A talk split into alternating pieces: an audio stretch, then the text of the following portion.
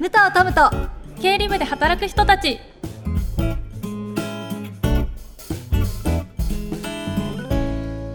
こんにちは。AKB48 チーム系の武藤トムです。この番組は会社の中の経理部門やいわゆるバックオフィスで働いているこれから働こうと思っている皆さんに現場のあるある話や会計に役立つ知識をゆるっとふわっと知っていこうというポッドキャストです。そして私と一緒にゆるっとふわっと番組を進めてくれるのはこの方。こんにちは CPA ラーニングの影まりかです。よろしくお願いいたします。影間さんよろしくお願いします。こういうの初めてっていう話を聞きました。本当にあのただの社員なんで まさかこんな武藤さんと一緒にラジオができるなんいやいやいや。て思ってもみなかったんですよろしくお願いします。あのそもそもなんですけど、はい。CPA ランニングっていうのは何なんですか？CPA ラーニングっていうのは、うん。オンラインで受講できる経理の学習ツールなんです。ん。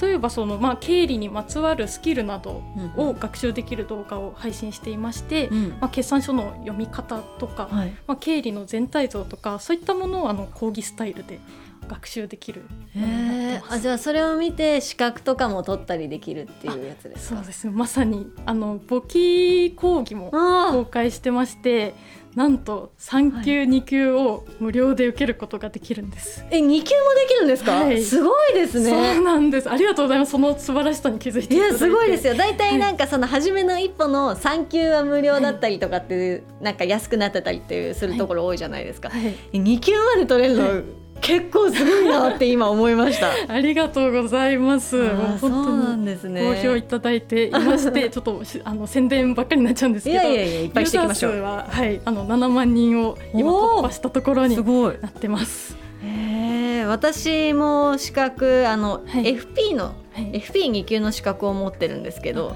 い。なんか FP まあそれもお金にまつわるそういう資格なんですけど経理とか会計っていうとなんかちょっとまた違ってくるのかなってなんかあんまり詳しいことは分かんないんですよはい、ねや。っぱり違うものなんですかね。違うと思いますね私あの大学も経済学部で、はいはい実際に簿記の授業っていうのがあったんですけどあそうなんですね。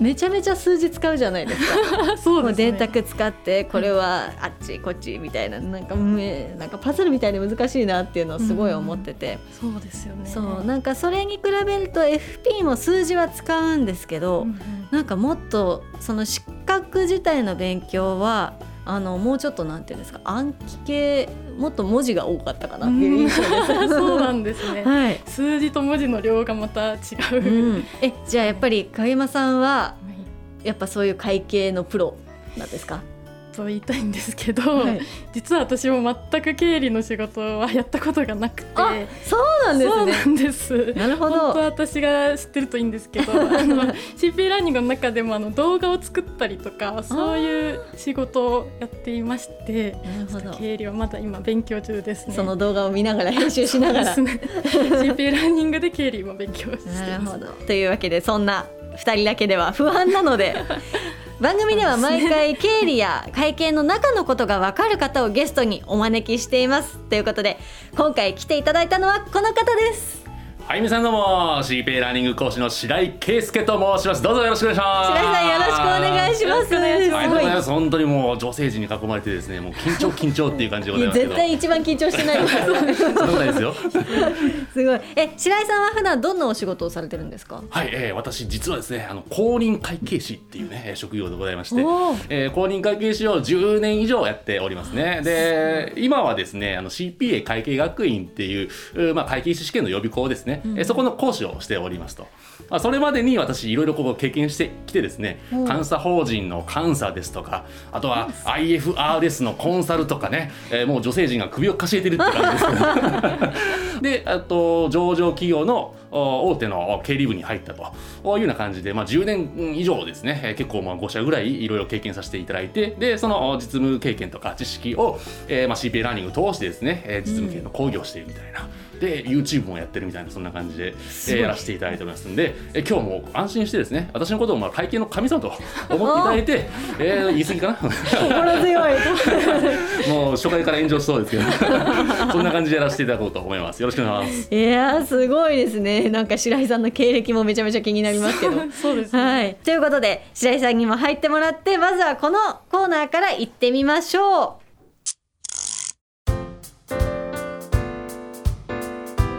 理のお仕事聞いてみよう。こちらは経理や会計の現場にまつわる話やちょっとマニアックな日常のあるある話をゆるっと聞いていこうというコーナーです。はいというわけで今回は初回ということもあるのでテーマはこちら。経理の仕事って何をやってるの？です。いや影山さん、はい。な何やってると思いますか？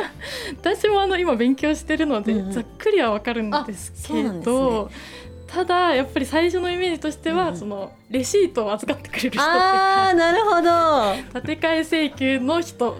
そうなんですね、はい。私会社にも入ったことないので、はい。もう16歳から AKB やっててはい。だからなんかそれれもはい。なんか全然その会社に経理部があってみたいなのもちょっと正直ピンときてなくて、そうなんですでねもなんかお金をはい。なんか扱っててはい。電卓とかいっぱい叩いてて ちょっときっちりしてる人が多いんじゃないかなっていう印象がそうですね。あるんですけれども、はい。どうですか白井さん。もうね聞いてらんないですね 経理部の方々が怒られますよ本当 いや本当。いや結構ねでも当たってるところもあってですねあの武藤さん結構近いですね。お金を扱う部署っていうお話をされたと思うんですけれども、うんうん。これまさにもう一言でもう経理部の仕事って何してんのっていうと、まあ、お金を管理する部署みたいな、うんうん。そんな風なイメージを持っていただけたらなと思うんですよ。でもうちょっとまあ具体的に言うとですね会社で一番大事なものって何かっていうとお金なんですね。お確かに。うそうですよね。もうお金がないとあもうなんか借金も払えないし。そうですよね。倒産しちゃうみたいな。お金を稼ぐために働くんですもんねそうですね。もう私もそうですよねこれ。そうですね。お金のために働いてますけどね、なので、えーまあ、会社はまあお金を稼ぐっていうことが必要なんですけど、おそれをまあ管理してると。うんうん。でいくら売り上げてとかいくら費用を使ってでどんだけ利益が残ったのって。でこれ会社にとっては大事なことなんですけど、うん。これを計算しているのが経理部なわけなんですよ。うん。だ例えば例えばですよ、うん。あの武藤さんあの事務所に所属されているというふうに思いますけども、どっかの公演行くとか、はい。ライブするとか、ね。でこういうラジオをするとかあるじゃないですか、いろいろ仕事あるじゃないですか。で例えば、まあ、このラジオの仕事1本どんぐらいですかね、えー、10億円ぐらい多分もらってると思うんですけど。ちょっと言えないです言えね。ないですね多分10億円ぐらいかな、うんそうですね。はい、もらってると思うんですけど、うんうんうん。あーまあ、このラジオに出演して10億円が事務所に一旦入りますと、はい。で事務所にとっては売り上げなわけですよ。うんうんはい、で、えーまあ、武藤さんのギャラあーまあどんぐらいかな？50%ぐらい取るのかな、えー、5億円ぐらいがあー武藤さんに行くというわおおけですね。宝くじ。そうでこの現場まで、えーまあ、例えば、まあ、プライベートジェットとかで来るんですかね。あーえーそうすると 何千万かかかりますよね。そうですね。はい、いろいろこうコストがかかるわけですよ、うんうんうん。10億円稼ぐために。うん。で、えー事務所は10億円、ね、売り上げ立って、えーギャラも払って交通費もかかってそうすると、まあ、例えばまあ8億円ぐらいコストがかかりましたよ、そうすると2億円が残ってますよね、うん。はい、これが利益なわけですよ。でまあ武藤さんねえーもう売れっ子ですからいろんなところに出ているわけじゃないですか。ね、全国各地で、はい。えーそれで、えーまあ、いろんな活動をしているともういくら儲けたかって分かんないじゃないですか。わかんないです。それを全て集計してくれているのが経理部なわけですよ。なるほど。ね、えーもう電卓叩いている人みたいなね、えーそれを言っちゃダメですよ。ありがたい。ありがたい存あ在りがたいですね存在ですよ。あーそうなんですね。ですえね何が一番大変ですか？その経理部の人たちって。あー何が一番大変かっていうともう一番まあ地味な話で言うとですね、あの従業員の方から領収書を集めるのが大変なんですよ。ああまずそこから。はい。まずそこからこれがね本当大変なんですよ。みんな出さないんですか？そう出さない人が結構多いんですよ。い。や本当すいません。出してない そうですね。出してない。影尾さん会社員だからやっぱ出しますよね。なんです。いや私あの経理の人に迷惑かけちゃうタイプの会社員だったんです。なんでその結構電話とかかかってきたりして経理の方から反省文とか書いたことあります。そんなの書くんですいやかそうですよ本当。そんな学生が学生のなんか校則破ったら書くやつみたいな。でも本当にそんな感じでしたね。でも私はそれで反省して、うん。もう二度としないと誓って今ここにあすごい。あもう構成してここにいらっしゃる。よかったです。はい、でも一そう応まだその出せる可能性また出すかもと思って一応ワードは保存しときましたその反省文の。あスクワー。ドしてこれはもう反省してない。使い回す気ですよね。使いまするよそうまずそこからなんですねまずそこからですね。やっぱぱり経理って締め切りに追われる仕事でもあるんで、うんうん。はい、例えばまあ領収書を集めるとかだったら、うん。あのまあ、月初、まあ、5営業日以内に絶対出してくださいねと領収書。とか決まりがまあ会社によってあるんですけど、うんうん。そこを守ってくれないとお前月の売上いくら上げたとか、うん。前月いくら経費として使いましたっていうのが分かんなくなっちゃうんで、あまあ、だからもう早めに出してくださいっていうお願いをしたりとか、ああとで言うと締め切りで言うとですねあの決算月があ一番大変です。はい、1年の締めくくりですよ決算。大体企業っていうのは大体どの辺が決算月とかああそうですね。日本ででいうと3月決算が多いですね。うーん。3月4月1日から翌年の3月31日で1年を締めくくるみたいな、うんうんうんそういう企業が多いんですよ、うん。だから4月からが用意どんでうんうん。1年間どんだけ儲けましたかっていうのを計算し始めるんですよ、う。んここが一番大変なんですね、4月が大変なんですか？4月5月ですねあの決算月終わってそこから2か月以内に税金の申告と納付をしなきゃいけないんですよ。そうなんですよ。だから2か月以内に全部計算しなきゃいけないんでだから領収書を出してこないやつがいるともう閉まらないんですよ。そう。だから困るなっていうところでそういうところでやっぱ結構ね経理って苦労しますよね。へえ面白い。結構なんて言うんですかその数字が合わないとかっていう苦労なのかと思いきやなんかはい。対人の苦労が多いですね 結局。そうなんですよ。これもあの誤解かもしれませんけども、うん。経理ってあの誰とも喋れない仕事みたいなことを思ってる人いませんか、イメージあります。けしからんっていうね本当。あそうなんですか。これ本当そうなんですよ、へえあの経理部って意外とコミュニケーション能力がいるんですよね、へえそうなんですこねれ皆さん多分知らないと思うんでえすけどどのどの点でそのコミュニケーション能力必要になってくるもうまさにさっきの領収書を集めるところですよ。本当にすみません。領収書を集めるところで、やっぱりあのまあ気難しい方もいらっしゃるわけですね。うんうんうん。で、えー領収書出せよみたいなこうこんな風な口調で言うとその余計こうへそを曲げて出してくれないとかそういうこともあるんで出してくれやすいようにこううまくコミュニケーション取るみたいな最近どうですか？みたいな機嫌を取りながら。あーもうそろそろ領収書の季節ですねみたいな。明日が締め切りですよねみたいな。で気持ちよくあそうでしたねみたいな。気づかせて出してもらうみたいな。あじゃあ結構その社内の人は結構みんな顔見知りになったりするんですか？あそうですね。できる経理マンって顔が広いです、はい、社内で一番顔が広くてあ領収書いあの明日出すからねみたいな。あそんなことをもうなんか社内ですれ違ったら言ってくれるみたいな。そうなんですよ逆にだからできできない経理マンって誰とも喋れないっていうかあ喋らない人。これができない経理マンの特徴っていうね。えそういうことがあるんですよじゃあ喋らなくていいから経理入ろうっていう人は？あもう大間違いですね、はい、絶対出世はしないですそういう人は、はあーへえ面白い。そういうのは。ちなみに一番手強かった人とかっていらっしゃいますか？あ確かい、にあーいますね、えーもうなんなんだろうな。あー歴30年ぐらいの昔からずっといる方ですね。超手強いですよね。そうなんですね。今出そうと思ってたのにみたいなこと。を言われたりですとか,、うそういうことを言われたりするん。で、えーまあそういう方はねちょっと本当に気をつけながら、はい。うーん。はい、コミュニケーション取りながら仕事を進めないと、結構痛み合うよっていうそんな感じです。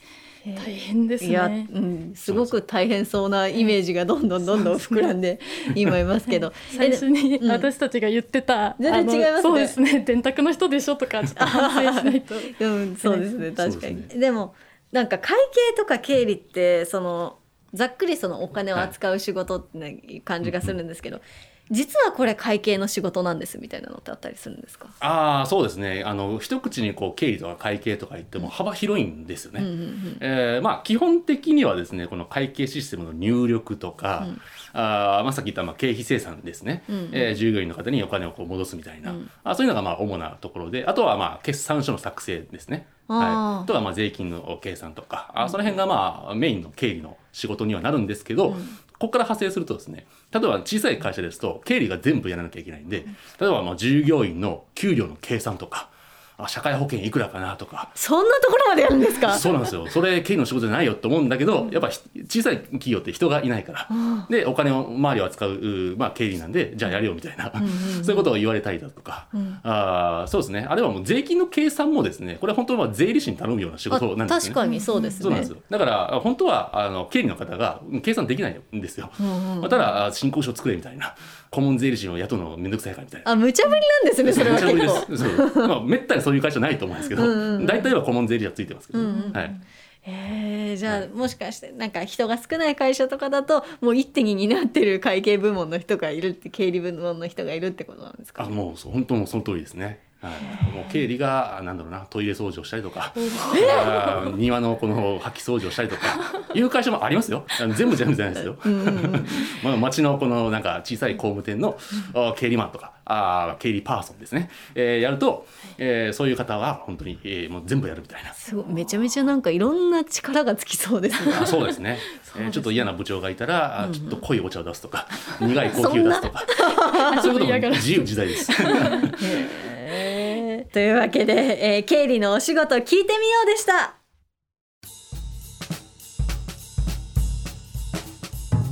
教えてゆるっと会計講座。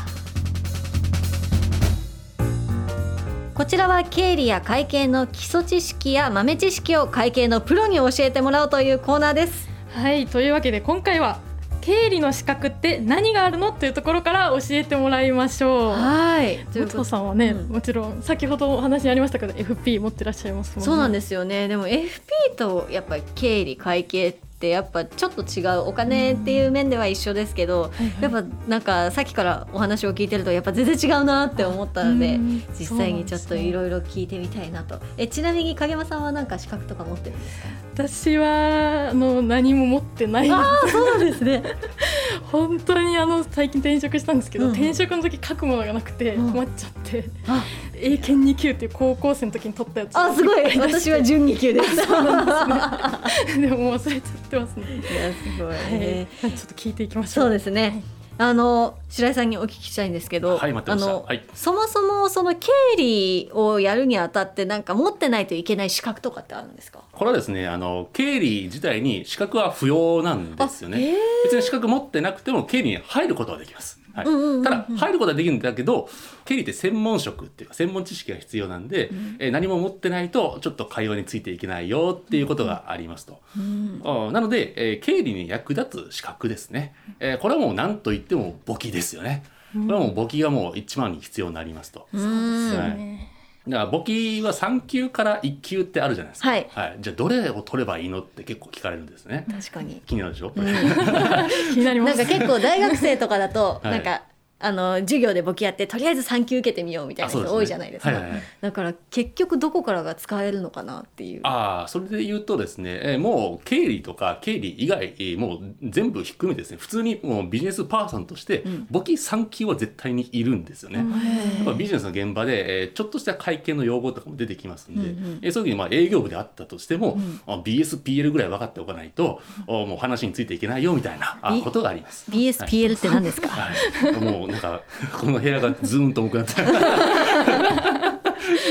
貸借対照表とか、はいはい。あ損益計算書っていうことはなんか皆さん聞いたことあるかなと思うんです。けど、貸借対照表っていうのは今会社に資産がどんくらいあるかなとか、負債がどんくらいあるかなとか、あそういうまあ会社の持ち物に関する、まあ、書類なわけですね。で、えー損益計算書っていうのは、まあ、さっき話したようなあこの会社がいくら売り上げていくら利益が残っているんだっていうのを計算したのが損益計算書ですね。でこのぐらいの知識っていうのは簿記3級で出てくるんで、ここを知っておかないと本当にビジネスの現場で会話ができないんですね。やっぱ営業って PL 重視っていうかい。くら儲かったかというところをもう深く追求されますから、だからあ PL の構造を知っておくっていうことはもう非常に重要なことなんですね。なるほど。はい、で当然経理でも絶対言いますから。だから簿記3級は持っておかないと経理の会話に絶対ついていくことはできないっていう感じですね。はい。えー、2級持ってたら？2級を持ってたらすごい褒められます。あそうなんだ。2級は結構難しいんでね。あの推奨っていう形ですかね、はい。えーまああの上場していないですね、中小企業とかになると、まあ、簿記2級は推奨ですね。簿記2級あるとすごいあの評価とかされますしうん。転職もしやすくなるっていうことがありますと。で上場企業とかに行くとですね2級ぐらいは持っていてほしいなっていうのがあるんですよ。おおレベルが上がりましたね。ちょっとレベルがあるんですね。やっぱり上場企業ともなると。うんそれはその業務内容とかの問題ですかね。そうですね、あの上場企業ともなるともう一社で経営するんじゃなくて、えーもう複数社で経営するんですね。もうグループで経営すると、ん。はい、だからそのグループで経営するそのまとめ役を任されることもあるわけですね、うん。はい。まあ、そうなるとおそういう知識がありますからそういうのって簿記2級から出てくるんですよ、はいまあ、なので簿記2級は持っておいた方がいいなと。で1級は推奨ですね。おー1級はもうはちゃめちゃに難しいんで。へえ、だい。たい合格率ってどれくらいなんですか？あもう10%ぐらいですかね。あーすごい。そうですね。そうですなのでいや結構難しいんで推奨っていう形ですね。そうなんですね。武藤さんは簿記は、いやもう簿記は持ってないです。あ持ってらっしゃはいらないんです、ね。あの大学の授業で必修ではい。簿記あったんですけど、はい先生とかも、まあ、3級は皆さん取ってもいいかもしれないですねみたいな話をしてて、もう私は授業に全然ついていけなくてもう3級も無理って言って もう諦めた側の人です。難しかっためちゃ難しくてやっぱあのちょっと数字が合わないだけでうわーってなっちゃうんで なんかもう無理ってなってダメでしたね。FP との違いみたいなのあーなんか FP でもそれこそあの損益計算書とか貸借対照表みたいなワードとか出てきたりとか軽いなんか簡単なその計算みたいなのは出てきたりしたんですけどはい。でもなんか FP ってなんて言うんでしょう。将来こういうことをしたいこういう生活をしたい。じゃあそのためになんかライフプランを考えてじゃあどのくらいお金が必要だねとか、はい。夢を実現するためにいろんなことを考えてなんかじゃあ保険はこれくらいでとか、なんか老後はこれくらいお金があったらいいよねみたいななんかそういうものを作っていくものなのでなんかそのうなんですね見通しを立てるためのそはいのライフプランを考える資格なので、はいなんかそういう経理とかみたいになんかガリガリガリガリガリガリなイメージじゃないですけど数字がたくさん出てくるっていう感じも数字たくさん出てくるんですけどちょっとなんかやっぱ扱ってる図面っていうか図式とかがちょっと違ったなっていう印象がありますね。えー、そうなんですね、うん白井さんからしてもそんな印象ですか？そうですね。私あの FP に関してはそんなに詳しくはないんですけど、なんかあの生命保険で働く時はなんかいるっていうそういうイメージでまあ、ライフプランを考える時に、うんうん。必要な資格ですよね。せ保険とかあと銀行員の方とかも持ってる方はい。結構多いかもしれないですそうね。なんですね。そう。なんであの個人の会計っていう感じですかね FP だと。うんうんそうですね,、そうですね。確かにで会社って感じじゃないかも。で簿記は企業の会計みたいな、ああなるほど。なイメージですかね。なるほど、そうなんかえでもなんかちょっと今疑問に思ったのがそのじゃあ経理部で働きなんかその大学生から会社に入社とかするときにあの経理部門に行く人ってもう経理やりたいですっていう感じなんですか？それとも会社に入ってとりあえず経理部門に配属される人とかもいるんですか？ああこれはもうすごくいい質問ですね。すごい気になっちゃってるなんか何も持ってないままそこに行っちゃったらもう自分どうしたらいいか分かんなくなるなって思って。これはですねあの結構大手企業になればなるほどですね、うんこう勝手に配属されるっていう人が多いです。はい気づいたら経理部にいたみたいな。怖くないですかそれ？いやみんなそうだと思います。なのであ急いで簿記3級取ろうとかいう人が結構多いんですよ。ああなるほどやっぱ、はいじゃあそこに入ってから資格を取る人も結構多いんですね。あ結構多いですねそういう人は。あはあそうなんい。やっぱりだ全然会話についていけないから、あじゃあ簿記取ろうかなみたいな、あそういう方がやっぱ多いですね。でいつの間にかプロになってるいつの間にかちょっと面白さに目覚めて、うんえーそこで20年働くとか、あーすごいそういう人もやっぱいますよね。へえ、はじゃあ企業で働く経理の人が取っておくとなんか役立ったりとか便利ななんか資格っていうのは他に何かあったりするんですか、ああそうですね。これ聞いてる方ラッキーですね、えーお私が本当にもう厳選してきたんで。おお昨日もう夜寝ずに考えてきたので。すごい。本当ですか？一般的な話なんで。でやっぱ経理のおなんだろうな友達？経理の大親友って誰かっていうと、エクセルなんですよ。エクセルって表計算ソフトがあるんですね。あはいはい。はい、あのやっぱあの企業って何万取引とするわけですよ、うん。で何万取引の中から売り上げを集計しなきゃいけないわけですね、うん。電卓なんか叩いてる暇ないわけですよ。だからそれをエクセルで集計するわけなんですね、うん。だからその資格があるんですよ、うん。それ何かっていうと MOS って書いてモス試験っていうのがあるんですよ。はい。聞いたことあります、モスってなんか聞いたことあります？そうですね。聞いたことある方はいらっしゃるかなと思うんですけど、もしあのそういう経理に入りたいとか入った方はモス試験を取るのがおすすめですね。これ何の略かっていうと、えーマイクロオフィススペシャリストですね。へええーそうですね。マイクロソフトオフィススペシャリストっていうもう完全に言い慣れてないんですけど。ちょっと詰まってます。これ完全にもう昨日予習してきたんです そうそういうのがあってですね、えーマイクロソフトのオフィスなんであのワードとかあエクセルとか、あそういったまあ基本的なあ操作をちゃんとできますねっていう証明する資格なわけですよ。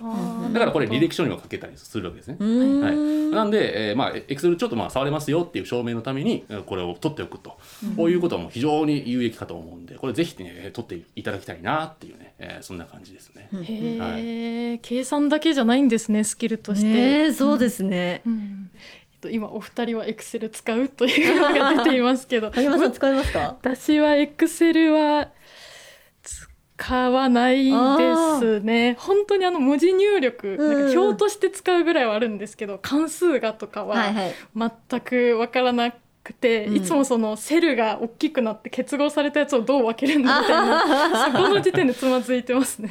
なるほど。武藤さんいかがですか？私はあの交通費を書くときに使いますね。大事です。交通費の生産書のあれであの使いますねエクセルでもそれくらいです。大学の時にあの授業としてあったんですけど、はい。もう忘れちゃいましたね。忘れますよね。難しい。そうですね。あともう一個あるんですよ。お。重要なスキルがあって何ですか？何かっていうと体力です。あ体力はもう必要です。なんでですか？でもずっと座ってるだけじゃないですか？もうそんなこと言ったら怒られますよ。怒られますよみんなもう腰痛めながらやってますからね。いやへ結構あのやっぱり決算さっきのあの決算期になるとですね、うん。すごく忙しいわけですよ、うんうん。2ヶ月以内に決算書作って税金の計算してで納めなきゃいけないんで、うんうん。だから結構残業もしたりするわけですね。その決算月だけは、はい、決算期だけややったりするんで、うん。えだから結構体力がないと、え2ヶ月体力が持たないっていうこともありますのであだからもう今のうちに筋トレとか ランニングをしておくっていうのが 経理入りたい方は本当おすすめですよねー。すごいまさかのそういう履歴書に書く以外のスキルもあるんですね。でもそうですねこれもし あのなんか会社入るときに自分体力ありますって言ったらそれ結構アピールポイントになりますアピールポイントありますよ。おーおお、お前働けんのか？みたいな。これでも好印象ですね。すごいなるほど白井さんも筋トレされたりしたんですか？私はめちゃくちゃしてましたね。はい。なんで全然もうお大丈夫です。あ、大丈夫。いいくら働いても大丈夫です。あーさすがですねというわけで今回のまとめ経理で必要なのは簿記とモスと体力意外でしたね。うん面白い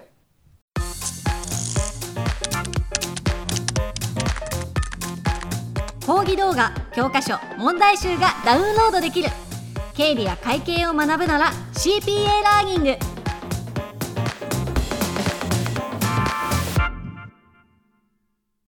というわけで今回はここまでです。ちなみに先ほどお話にも上がりました、うん。あの簿記なんですけど、うん CPA ラーニングでは簿記の3級2級の講座を無料で公開しておりますのでよければチェックしてください。はい。で武藤さんの初回いかがでしたか？はいなんかあれですよねその会計とか経理に対するイメージが結構ガラッと変わったなっていう、そうですよね。初回でしたねなんかすごい面白い発見がたくさんあってとっても楽しかったので次回も楽しみです。楽しみですね。はいということで番組では皆さんからのお便りをお待ちしています会計についての質問や私たちに聞いてみたいことそして番組の感想などどしどしお寄せください番組ポッドキャストの概要欄にお便りフォームの URL が書いてありますのでそちらからお寄せくださいということで、えーお相手は武藤トムと影間理香と CPA ラーニング講師の白井圭介でした。